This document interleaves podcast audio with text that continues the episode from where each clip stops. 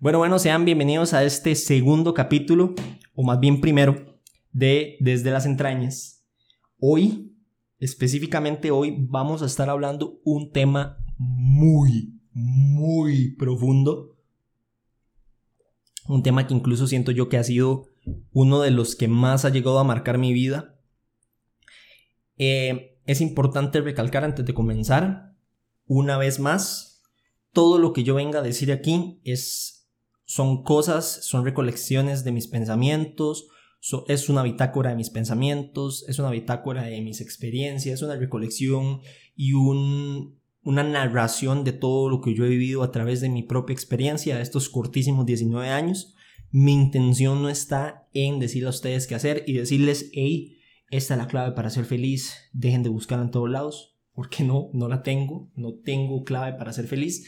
Así que dejando bien, bien, bien, bien claro esto, quisiera además agregar que durante la serie, bueno, durante los capítulos de este podcast yo voy a estar hablando cosas que me han despertado la curiosidad, que me han despertado la mente, que me han llevado a investigar cosas más profundas, que me han llevado a investigar este, temas relacionados con el crecimiento personal. Eso es muy importante. Em, la mayoría de estas cosas van a estar enfocadas sobre todo hacia hacia ese ámbito, el personal growth en donde siento yo que es donde más me he sentido atraído, en donde más he estado conectado. Importante, me van a ver mencionando también a muchas personas como Gary Vee, como Borja Vilaseca, etcétera, etcétera, etcétera. Sobre todo para el tema que les traigo el día de hoy, que el tema viene siendo la conciencia. Eso es un tema bastante profundo y creo yo que es uno de los más impactantes de mi vida. Y comienzo desarrollándolo por su contraparte, es decir, la inconsciencia. A la hora de definir la inconsciencia podríamos decir, al menos yo podría decir, que la inconsciencia es como ese estado o como esa, pues así decirlo, sí, como ese estado en el que está uno, en donde uno no tiene percepción acerca de las cosas que lo rodean, uno no puede, eh, pues, detallar en sí su entorno, e incluso uno no puede tener percepción hacia sus propias habilidades, sobre sus propias debilidades, sobre sus virtudes, dones, etcétera, etcétera, etcétera.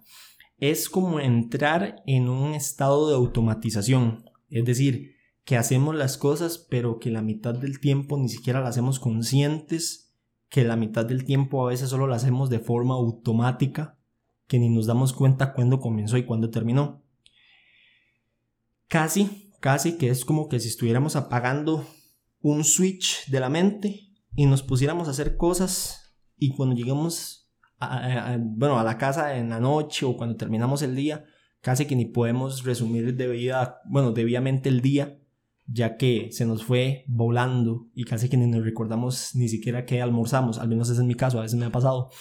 Entonces, casi que entramos en un modo, en un modo zombie, podríamos decir, en un modo en el que no podemos saber hacia dónde vamos, que vamos sin rumbo, que estamos muertos vivientes, sin saber las cosas que nos rodean, sin poder apreciar incluso. Entonces, les cuento un poco una experiencia acerca de mi inconsciencia, eh, o al menos cuando estoy en modo inconsciente, porque como les digo, no es que yo ya desperté la conciencia y wow, soy un iluminado de la vida, no, también caigo en la inconsciencia. Les pongo un gran ejemplo que me pasa todos los días la mitad de los días no estoy presente, no estoy en mi realidad cuando me voy a lavar los dientes. Normalmente voy y me lavo los dientes, mi mente está en otro lado, me estoy lavando los dientes y de repente hasta entra un pensamiento de eh, la pelea que tuve hace tres años y la respuesta que tuve que haber dicho. Mi mente siempre ha estado muy presente en, en el pasado y en el futuro, pero le ha costado mucho mantenerse en mi realidad, en lo que está ocurriendo en este momento. Una vez explicado esto, podríamos profundizar ahora sí lo que viene siendo la conciencia. Entonces, la conciencia viene siendo todo lo contrario a esto. Viene siendo un trato de que mi mente no se concentre en otra cosa que no sea lo que está en mi realidad. Es decir, no me concentro en otras cosas más que estar presente en este momento. Y suena curioso con este mismo ejemplo, estar lavándome los dientes mientras me lavo los dientes, ¿verdad?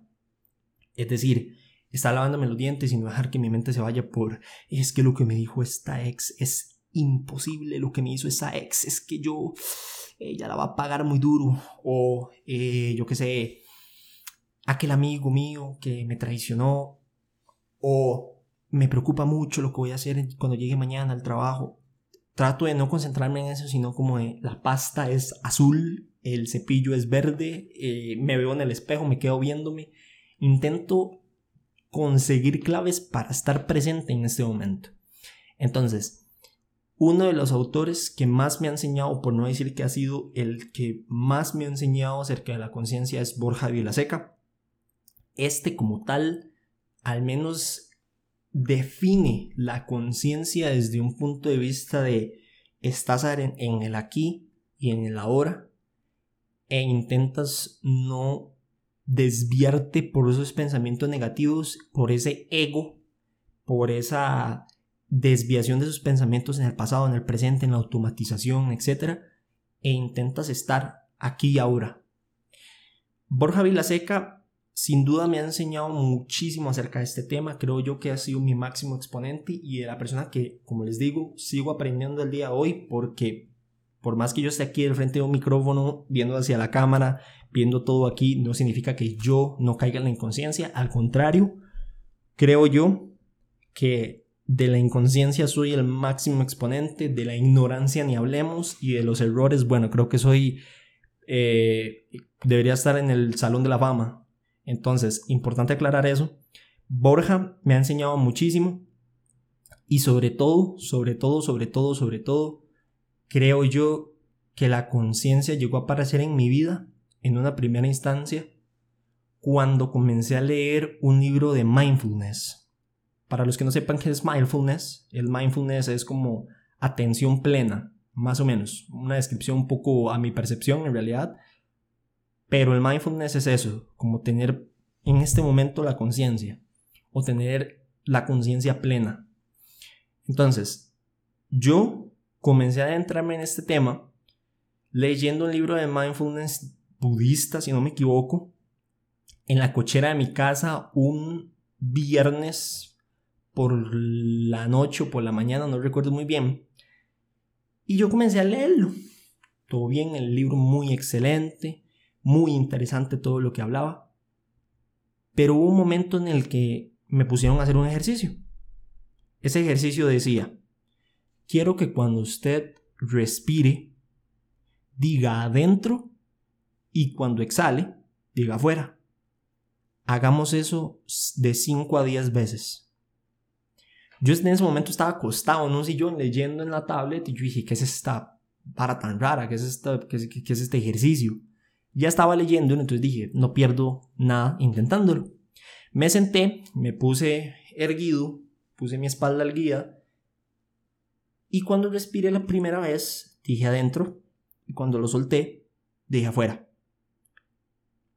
Es muy interesante porque en ese momento no sentí nada. La verdad es que no sentí absolutamente un carajo. De hecho, me sentí muy estúpido. Sentí en cualquier momento alguien se llega a sumar a la, a la cochera, me vuelve a ver, me ve er, sentado súper tieso, intentando respirar de esa forma, a pesar que me está dando un ataque. Pero pero decidí perseverar y lo volví a intentar un par de veces. Como a la cuarta o quinta vez, comencé a entender el significado del ejercicio. Cuando lo volví a hacer y dije adentro, comencé a prestar muchísima atención de cómo el aire entraba por mi nariz, pasaba por todo el sistema respiratorio y llegaba a mis, a mis pulmones. Y cuando lo solté, no sé por qué abrí como los ojos y comencé a sentir cada paso de la respiración. Yo en ese momento entré en un orgasmo, digamos, entré como en, como, como, como en una epifanía bastante interesante que me llevó incluso a querer poner la atención en cada una de las cosas que estaba ocurriendo a mi alrededor. Comencé a ver el sillón, comencé a ver hacia afuera porque estaba en la cochera, estaba lloviendo, y comencé a prestar atención al sonido de la lluvia, cómo el, agua caía del botaaguas a la acera. Y de repente entré un, eh, como, como, en una epifanía, en, en, en, un orgasmo visual acerca de todo lo que estaba ocurriendo a mi alrededor en ese momento. que me asusté. Me asusté y dije, ¿qué está pasando? ¿Por qué estoy poniendo tanta atención a esto? Llegué y seguí leyendo el libro y decía, el respirar conscientemente te lleva a darte cuenta de que estás vivo y que eso ya es algo lo suficientemente grande como para apreciar y valorar las demás cosas que están ocurriendo a tu alrededor. En ese momento me explotó la cabeza, no entendí nada, dejé de leer el libro en ese instante porque quise seguir experimentándolo. Y a través de todo lo que me causó esa experiencia, quise seguir indagando en la conciencia, en qué era estar consciente, qué era estar presente.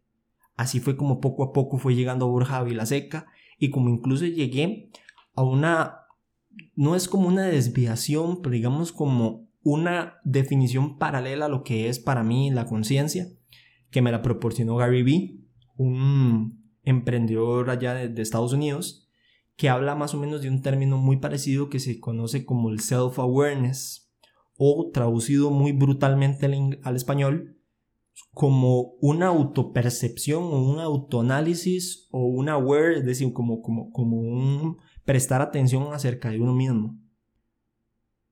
Cuando yo escucho este término digo, ok, la conciencia no solo se trata de estar presente en este momento, sino también se trata de hacerse presente de mis propias cosas, de cómo yo me siento, de qué me ocurre a mí cuando me ocurre X o Y situación, de cómo me siento cuando una novia me deja, de cómo me siento cuando, etcétera, e incluso llegar tan adentro como preguntarse quién soy, cuáles son mis habilidades, cuáles son mis debilidades. Comencé a comprender que la conciencia es como tal el observar cada una de las cosas que yo hago y cada uno de los pensamientos que pasan por mi cabeza ¿Cuál fue para mí, yo creo, que lo que más me llegó a impactar en, en, todo esto? Que mientras más indagaba, más incluso llegaba a aparecerse pensamientos que me intentaban hacerme presente en del momento. Les pongo un ejemplo de esto que puede sonar un poco volado al inicio.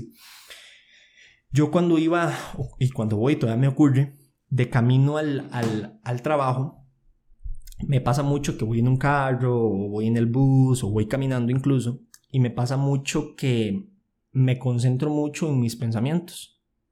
Es decir, me pongo a pensar qué cosas tengo que llegar a hacer, qué cosas después del trabajo tengo que hacer, qué si tengo que grabar, qué si tengo que este, escribirle a tal persona, qué si tengo que crear el arte de etcétera, etcétera, etcétera, qué si tengo que grabar videos o incluso que si tengo que llegar a hacer cosas en el trabajo, etc. Perdidísimo totalmente en mis pensamientos. Pero de repente, al estar indagando tanto en la conciencia, apareció un pensamiento en ese momento que decía, despreocúpese, ponga la atención a su alrededor. De repente, entró ese pensamiento, hasta yo me asusté, yo dije, ¿quién me está hablando? Pero le hice caso y me puse a ver a mi alrededor vi los árboles. Les voy a ser muy honesto, no voy a describir esto como si fuera una película, no me voy a poner los árboles, entraba la luz a través de las hojas, un niño riendo por allá. No, iba en una calle principal, los que saben de calles principales saben que eso es un desmadre, pero le puse atención sin embargo sin, sin intentar juzgarlo. Iba un señor caminando por allá, un carro pasando por aquí, el color de los árboles, alguien estaba corriendo por este otro lado de acá, y comencé a darme cuenta que realmente no es que uno se consume y, wow, y es que, que todo esto, sino que la realidad es otra.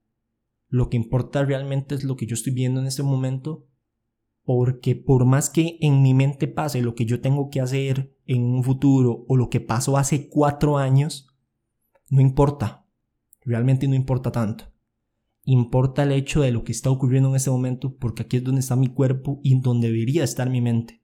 Para prestar atención, estar atento a todo lo que ocurre, para incluso, incluso de una forma muy poética, prestar atención a la hermosura de las cosas que pueden estar a su alrededor. Al menos yo vivo en una zona eh, en la que hay muchos árboles, al menos al camino hacia el trabajo hay muchos árboles y es una montaña. Y recuerdo que cuando iba de camino me, me volví a ser consciente de donde yo estaba y comencé a ver todo el camino lleno de árboles y me sentí totalmente deleitado de todo lo que yo estaba viendo. Mínima rama que veía, mínima rama que me sentí totalmente atraído hacia ella. Y es muy curioso, porque jamás, jamás, jamás, jamás han sido pocas veces las que yo puedo decir que he hecho esto. Lo he hecho con amigos, lo he hecho de camino a lugares, lo he hecho con paisajes, etcétera, etcétera, pero han sido muy pocas veces. Pero yo me pongo a analizar mi vida antes y me doy cuenta que de pasar ahorita, que son pocas las veces que ahora me hago consciente, antes eran nada, cero. Puedo decirles que mi etapa del colegio, como les expliqué en el podcast anterior, es una de las más significativas que han ocurrido en mi vida. Y yo, esa persona que fue en el colegio, que fui en el colegio, era una persona que vivía el día a día de forma inconsciente. Es decir, me hacía me gustaba el día a día en el colegio, pero no lograba aún así ver los detalles y la demorsura como tal de estar con mis amigos, de estar como en ese momento con, las, con, mis, no, con mis novias, suena muy feo, pero con las novias que tuve en ese momento. Este. Y a veces yo el colegio lo pasé metidísimo en problemas, consumido por mi mente, consumido por rupturas de relación, consumido por victimismo, consumido por peleas. Yo siempre fui muy enojón. Y ahorita que puedo ver hacia atrás, que han pasado dos años desde que salí del colegio, puedo hacer un contraste entre lo que pasó en el colegio y lo que han pasado en estos dos años incluso de pandemia. Y puedo ver que el colegio pudo recordar muchas cosas porque muchas de ellas fueron significativas y muchas de ellas estuve presente en el día a día de manera totalmente inconsciente sin conocer todos estos términos. Pero en pandemia me ha ocurrido aún más que los dos años que han pasado se me han transcurrido rapidísimo. Y esta misma situación fue lo que me llevó a mí querer investigar más sobre la conciencia. Y al día de hoy les comento, sigo intentando despertar de este trance llamado inconsciencia. Por eso la gran confusión del nombre de este capítulo. Conscientemente inconsciente, inconscientemente consciente. Estos son términos que yo no tengo ni la menor idea de si existen y si tendrán algún sentido, pero para mí lo tienen. Para mí, el estar inconscientemente consciente puede ocurrir al igual que el estar inconscientemente totalmente apagado. E incluso espero llegar a aspirar que todas las cosas de la conciencia, es decir, el poder observar mis pensamientos, el poder sin juzgarlos, el poder analizar todas las cosas que me están ocurriendo en este momento, que cada una de esas cosas y cada uno de esos análisis pasen en mi mente sin ni siquiera llevarme cuenta. Es decir, que la conciencia se vuelva mi nueva automatización más que la inconsciencia. Esto es un poco mi experiencia, muy, muy, muy superficial acerca de, de la conciencia, pero, pero, creo yo que el significado más importante que le he logrado aprender acerca de este tema es el siguiente. Explicamos que la conciencia entonces es estar presente, hacerse consciente de sus debilidades, de su eh, fortalezas, etcétera, etcétera, y apreciar la belleza de la hora. El poder, hay un libro que se llama, que es muy interesante, El poder de la hora. Entonces, con todo esto unido, yo en esta interna investigación que me he pasado, llegué a encontrar un significado muy importante y creo yo que de la conciencia de sus variaciones y el montón de gente que la describe hoy en día, es una de las cosas que yo puedo decir que más me ha impactado y es la siguiente. Estamos presentes que no estamos aquí para siempre. Es más, estamos presentes cuando lo pensamos, pero vivimos día a día sin darnos cuenta que este hecho no desaparece. Es decir, nosotros todos los días viviéramos, vivimos como si fuéramos a vivir para siempre. Vivimos como, ay no, dejo las cosas para mañana, ay no, dejo esto para acá. Al menos en mi caso lo puedo decir, y al menos con las personas que yo me he relacionado, he visto que todas han pues estado de acuerdo conmigo en esto. Hablo por mí y por gran parte de mi círculo cercano. Pero Pero he de decir que yo en el colegio, hoy en día, incluso llego a confundirme en vivir mi vida como si esto fuera durar para siempre. Como si esto fuera una experiencia eterna. Tal fue el impacto de este análisis que me llegó a hacer todo el conocimiento adquirido que me puse a buscar más todavía y encontré una imagen en donde había un reloj. Pero el péndulo del reloj era una pala que iba excavando la tumba en donde iba su nombre. Y bueno, si ya en ese momento estaba asustadísimo y cagadísimo por todo lo que había aprendido acerca de la muerte, bueno, eso me hizo sentarme hoy en día aquí por intentar buscar y vivir con significado, con significado, perdón. Eso, la conciencia, la propia conciencia de que uno es responsable del tiempo que pasemos aquí en la Tierra, para mí es uno de los significados más grandes que le he llegado a conseguir a todo este tema. Una vez, incluso, llegué a leer en un libro que se llama em, Cómo mejorar su, su autoestima, de Nathaniel Branden, muy bueno por cierto. Él dice, vivir conscientemente es decir, hacerse responsable de su propia existencia es saber que su tiempo tiene que ser utilizado en algo productivo. Ya llámelo usted en un sueño suyo, llámelo usted en, yo qué sé, en, no sé, ¿qué les gusta a ustedes? Hacer un podcast, en ayudar a las personas, en cumplir sus metas, en llegar a ser la persona que quieren ser y preguntarse esas cosas que al menos desde mi perspectiva yo nunca me pregunté. En el colegio, al menos yo puedo decir que en el colegio yo vivía muy tranquilo, vivía el día a día, pero nunca me llegué a preguntar qué era lo que yo quería hacer, cosa que agradezco en realidad porque siempre me mantuvo muy distraído hacia el futuro y hacia el miedo hacia el futuro y la preocupación pero cuando llegué el último año al colegio, me ocurrió que cuando vi que todos ya sabían lo que querían ser, entre comillas digo sabían porque puede al final terminar ser que no, em, me di cuenta que yo nunca había hecho un análisis profundo de mí mismo. Y eso me dio una ansiedad increíble. Pero hice algo con esa ansiedad y al día de hoy lo sigo aplicando. Borja habla mucho de la inconsciencia, habla mucho de la inconsciencia y es muy interesante saber que incluso uno se puede llegar a topar perspectivas que tal vez no es que uno vea personas distraídas, perdidas o aquí, sino que tal vez uno ve personas que están en la inconsciencia. Y esto sin ánimo de juzgar a nadie, sin ánimo de ponerse uno como, como, como como más o como menos, en sentido de, wow, sí, ya desperté la conciencia, ustedes están en la conciencia o oh, pobres mortales. Para nada, porque yo, como les digo, soy el número uno en causar este tipo de situaciones, soy el número uno en causar mi propia inconsciencia.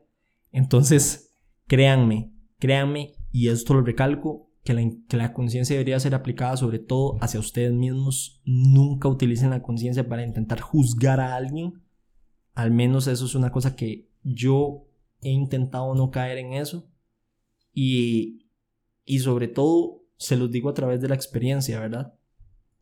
Entonces, la conciencia como tal viene siendo ese proceso de despertar e incluso, muy honestamente, de agradecer por las cosas que están ocurriendo en este momento. La conciencia me ha venido a cambiar a mí como yo analizo eh, cómo yo analizo mis problemas, cómo yo analizo las cosas que me ocurren en la vida, cómo yo analizo eh, mis problemas en el pasado, cómo yo analizo las decisiones que tomé e incluso aprendí una cosa muy importante. Cuando uno, eso lo leí una vez, cuando uno tiene una ansiedad por el futuro se llama preocupación, preocuparse cuando uno tiene un sentido de dolor por el pasado se llama culpa. Con la conciencia llegué a aprender a no culparme por los errores que pude haber yo cometido de forma inconsciente en, el pasado. E incluso la conciencia me lleva a no preocuparme por el futuro y hacer todo desde la hora. Por eso se llama presente, porque es un regalo. Además de entender que como no vamos a estar aquí para siempre, las cosas que estén en este momento son las que realmente importan. Muchas veces a mí me pasaba también que con relaciones, con amistades, con, con novias, con amigos, yo quería que fueran eternos, que fueran para siempre. Siempre pensaba mucho el futuro con ellos, pero resultaba ser que por cosas de la vida, por decisiones propias e incluso por decisiones mías, yo decidía, eh, bueno, ocurrían cosas que nos separaban y nos alejaban de, de nuestros propios caminos. A mí me pasaba mucho que yo me pensaba preguntar el por qué. Es que yo pensé que íbamos a durar para siempre. El aquí, el allá y el otro. Y que si esta persona no supo valorarme. Muy victimista, bastante victimista, la verdad. Es una cosa que me ha ayudado mucho la conciencia a darme cuenta de mi victimismo. Estoy trabajando cada día por ello. Pero agradecer el ahora. Agradecer este momento. Y y agradecer cada una de las cosas que están en este momento ocurriéndome. Porque no importa. ¿Qué importa? ¿Qué sentido tiene ponerse a pensar si van a estar el día de mañana o no? ¿Qué sentido tiene el ponerse a pensar que esta ex te hizo esto? ¿Qué, ponerse, ¿Qué sentido tiene el ponerse a pensar que, oh, qué mal, le hubiera dicho esto y lo hubiera dejado con la boca callada, que a todos nos ha pasado? ¿Qué sentido tiene? ¿Qué sentido tiene ponerse a pensar ese tipo de cosas cuando lo que verdaderamente importa es el ahora?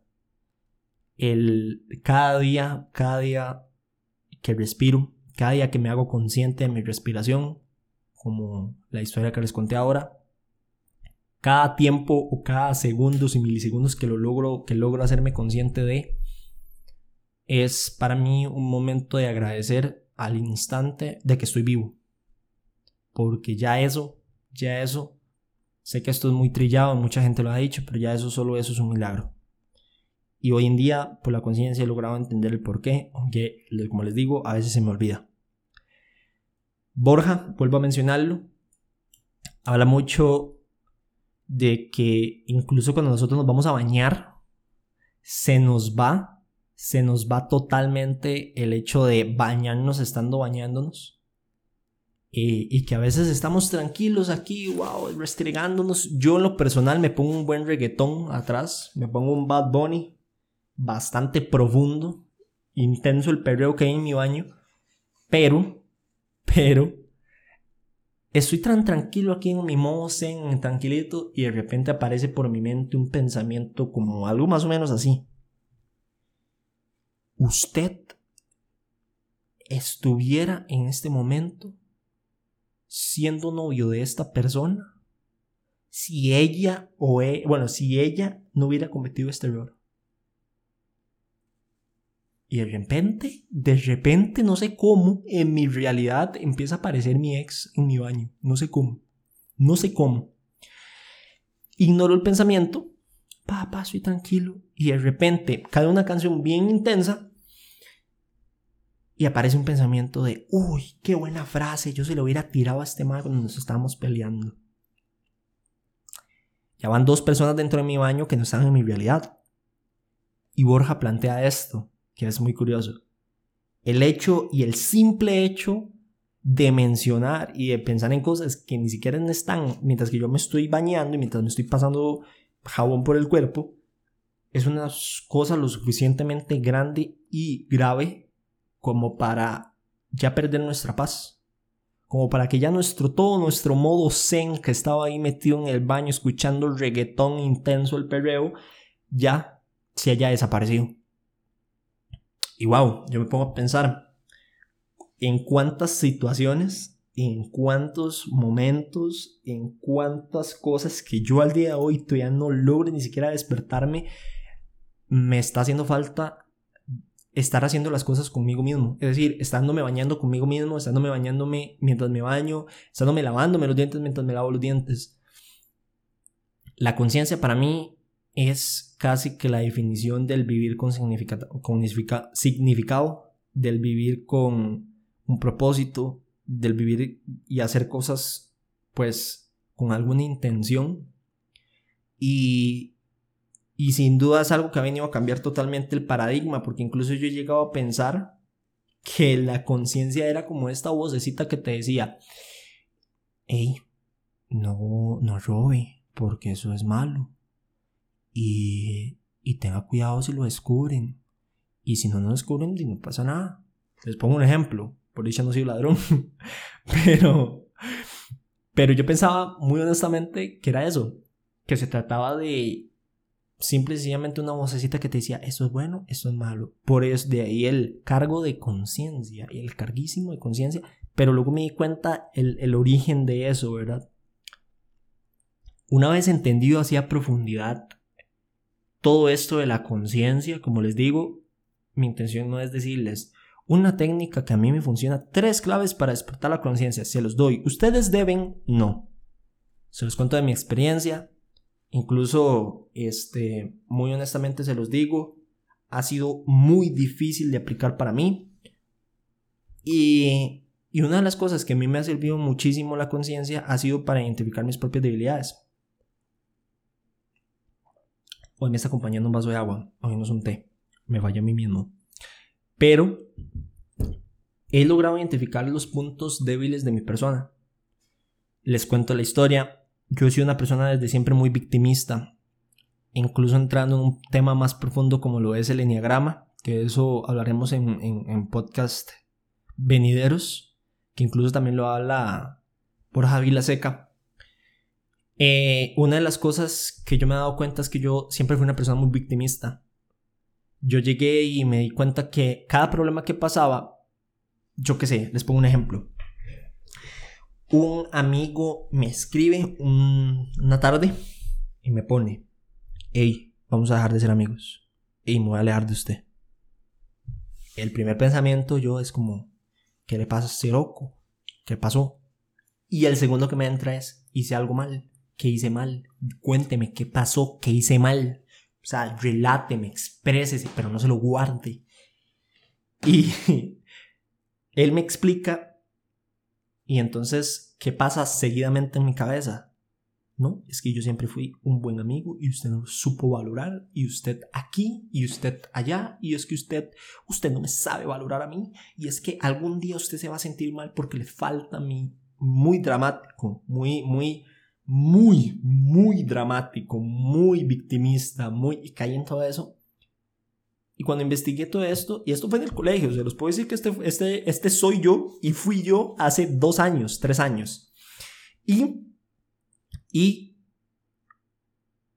en estos días me ha ocurrido que muchas veces ocurre un problema y lo primero que yo hago es o cruzarme de brazos, fruncir el ceño y ponerme a pensar, pero ¿por qué yo? Pero esta persona no se está dando cuenta de esto. Y es que usted, y es que no sé qué, y es que usted está haciendo mala, mala o malo conmigo, usted me trata mal, usted... Pero hubo un momento en el que agarré y dije, ¿qué estoy, qué estoy diciendo? ¿Qué está pasando por mi mente? Y preferí optar por el silencio. Y cuesta que yo aplique por el silencio, porque la verdad es que soy una persona bastante que le gusta debatir, que le gusta hablar, que le gusta decir su punto de vista, aunque nadie me lo pida también, eso es otra cosa.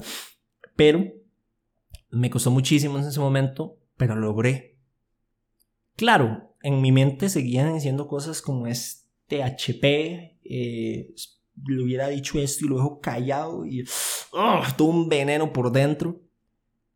Pero ese, ese, ese, ese mínimo pasito que di que muchas personas y a mí me cuesta aplicar, o yo he visto que a muchas personas les cuesta aplicar, es, es tan sencillo de hacer y es tan, tan, tan, tan, tan, tan simple que no sé cómo carajo no lo descubrí antes. Esta es un poco mi experiencia con el, con la conciencia. Desde la inconsciencia tengo miles de historias. He llegado a hacerme la víctima con mis exnovias. He llegado a cometer errores con ellas. He llegado a cometer errores con amigos. He llegado a perderme momentos con mi familia. Y agradezco que la vida, que Dios, que el universo, que pongan el nombre que ustedes quieran ponerle. Agradezco que haya aparecido este término en mi vida porque me ha hecho presente de momentos como el estar con amigos en algún lugar creando momentos y risas y darme cuenta que tengo personas muy especiales a mi alrededor y que este momento no va a volver a aparecer en mi vida tal vez. E incluso, muy curiosamente, yo en el colegio dije una frase que para mí siempre, siempre se me, quedó, se me va a quedar guardada, que fue, es curioso, no ha pasado este, este, este momento. Es decir, yo estaba hablando con una amiga después de una fiesta y dije, es curioso, no, este momento no ha pasado, pero ya lo estoy extrañando. Ya me está dando una nostalgia de esto. Y era porque yo estaba disfrutándolo tanto que no quería que pasara. Luego fui domesticando un poquito malamente para intentar no pensar eso, y sino más bien disfrutarlo, dure lo que dure pero es muy interesante y definitivamente es una cosa que me saca la, sonrisa y que me toca muy profundamente porque llegó a aparecer para quedarse, espero para quedarse y para intentar yo despertar. Y sobre todo, más allá de, como les digo, de intentar ser un ejemplo, seguir, em, más allá de, de, de todo eso, siento yo que fue un término para llegar a apreciar todo lo que hago en mi vida y todo lo que ocurre en mi vida tal y como es. E incluso hacer las cosas con significado y con un propósito para el día de mañana poder crear más momentos de esos. Bastante profundo, pero muy interesante. Los invito, los invito a experimentar la conciencia. No puedo decirles cómo, no tengo la clave, me cuesta muchísimo a mí aplicarlo todavía. Incluso les soy muy honesto. Han habido momentos en los, en los que, en los de este, de este mismo podcast, en los que me he puesto modo automático y me he puesto a hablar un poco de todo, pero después vuelvo aquí a este Sebastián Colomer que está hablando al frente de este micrófono, que tiene un vasito de agua que con todo su permiso me va a tomar un traguito. Pero vuelvo, vuelvo a este, a este momento y lo disfruto y de verdad que lo disfruto. Espero que ustedes también puedan experimentar la conciencia. Eh, como les digo, no les estoy diciendo la clave de experimentenla porque todos tienen que llegar a experimentarlo alguna vez y malditos aquellos los que no lleguen a experimentarlo. No, no. Cada persona analizará su forma, analizará su manera, se pondrá en la situación. Mira, no, yo sí vivo desde la conciencia. No, yo tal vez la conciencia ni siquiera es mi término y ni siquiera que Tal vez la gente ya dejó de escuchar este, este podcast a la mitad. Agradezco a los que llegaron a escuchar todo de él. Y los invito, de verdad, los invito a contarme incluso sus experiencias. A contarme, mira, este, Sebastián, el asunto es que yo desde la conciencia de me metí con, yo qué sé, con una mujer que era 10 años menor que yo. no sé, pero siempre viéndolo desde un lado cómico. Espero que este tema de la conciencia les impacte igual como me impactó a mí. Y sobre todo, eh, agradezco, agradezco este momento, agradezco el que me estén escuchando y me hago presente de esto y agradezco incluso que este término esté en mi vida. Gente, esto fue el primer o segundo capítulo, como lo quisieran ver, desde las entrañas conscientemente inconsciente, un término que siempre intentaré aplicar en mi vida y espero que pues hayan podido disfrutarlo tanto como yo. Nos veremos próximamente en el siguiente capítulo de Desde las entrañas y espero poder escuchar sus comentarios acerca de todo esto. Muchísimas gracias y nos veremos en la próxima.